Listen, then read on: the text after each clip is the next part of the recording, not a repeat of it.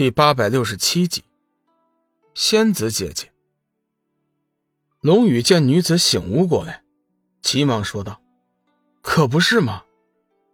混小子，还不是被你搅的。”女子伸手又在龙宇的屁股上打了一下。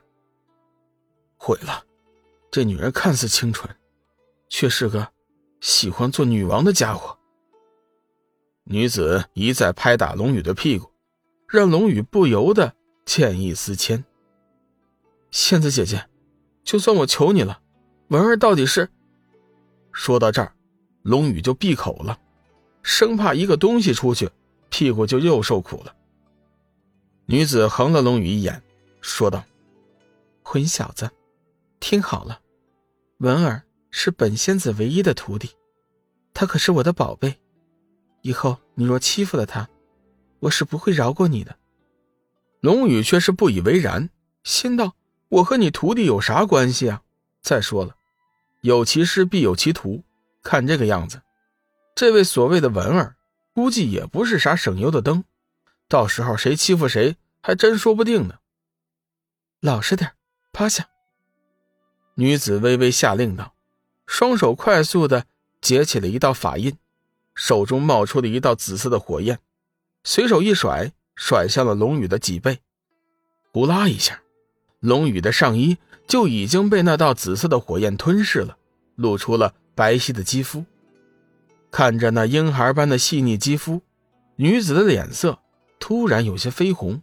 不过龙宇正趴在床上，他并没有注意到。龙宇先是觉得一股热流袭上脊背，随后便发现那股热流居然透过自己的皮肤。钻进了自己体内，就在他惊讶的同时，那道热流已经和天一圣经生命之灵汇合在一起，一起为自己疗伤。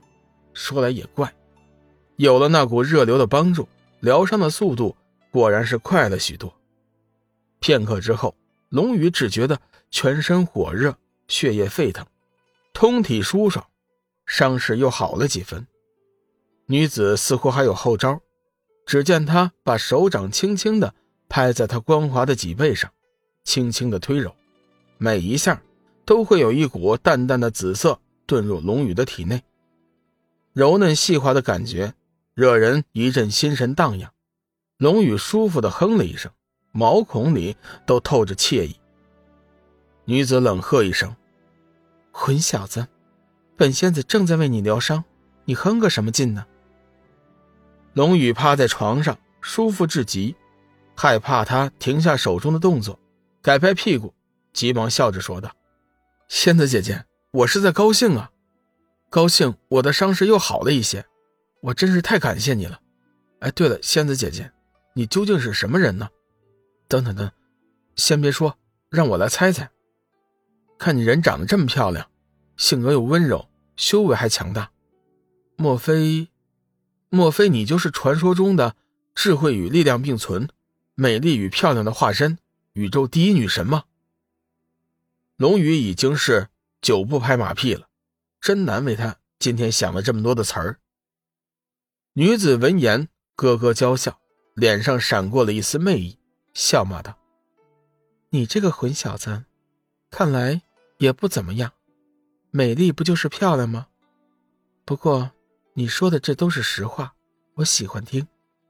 龙宇的浑身汗毛都竖了起来，这位仙子姐姐倒是不脸红，明显的这都是在拍马屁呀，他还真当真了。不过这女神的身份倒是值得推敲，以她这样的修为，明显的已经超越了界主，不是神还是什么？仙子姐姐，上清那个老王八蛋是被你打跑了吧？龙宇一直很想知道，这女子究竟是如何救的自己。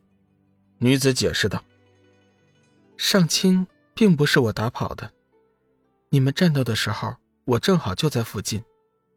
我是听到了爆炸声才闻讯赶过来的。等我赶到的时候，上清已经被太清、玉清两个老东西救走了。你当时已经昏迷过去。本来我也不想管你的麻烦。”不过文儿坚持要救你，后来我就答应了。混小子，我能对你这么好，你得多感谢文儿才是。龙宇暗暗将文儿的名字记在了心里，随后龙宇说道：“仙子姐姐，你能让我见见文儿姑娘吗？”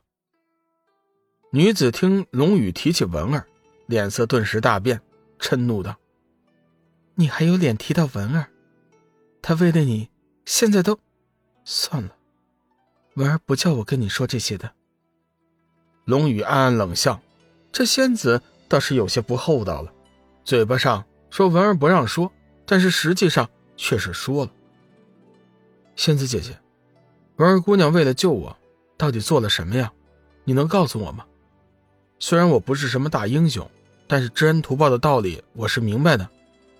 文儿姑娘的大恩大德，我是不会忘记的。龙宇真诚的说道。女子见龙宇的表情不似有假，脸色也是缓和了许多，说道。算你还有些良心，文儿这会儿恐怕还不能够见你，稍晚一些，他自会来拜会你的。到时候，你可千万不能欺负他，否则，就别怪我对你不客气了。仙子姐姐放心，文儿姑娘是我的大恩人，我感激还来不及呢，怎么会去欺负她呢？龙宇急忙表态，女子微微一笑，但愿如此。对了，仙子姐姐，我能问你个问题吗？龙宇突然问道。女子淡淡的说：“你问吧。”不知仙子姐姐芳龄几何？女子的脸色有些不悦。难道你不知道擅自询问女人的年龄是件不礼貌的事情吗？龙宇没有想到，这神人般的女子也有封建思想，急忙陪笑道：“呃，其实……”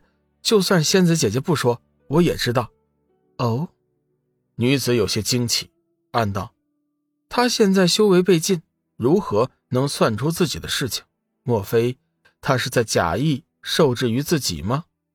想到这里，女子心中多了几分警惕。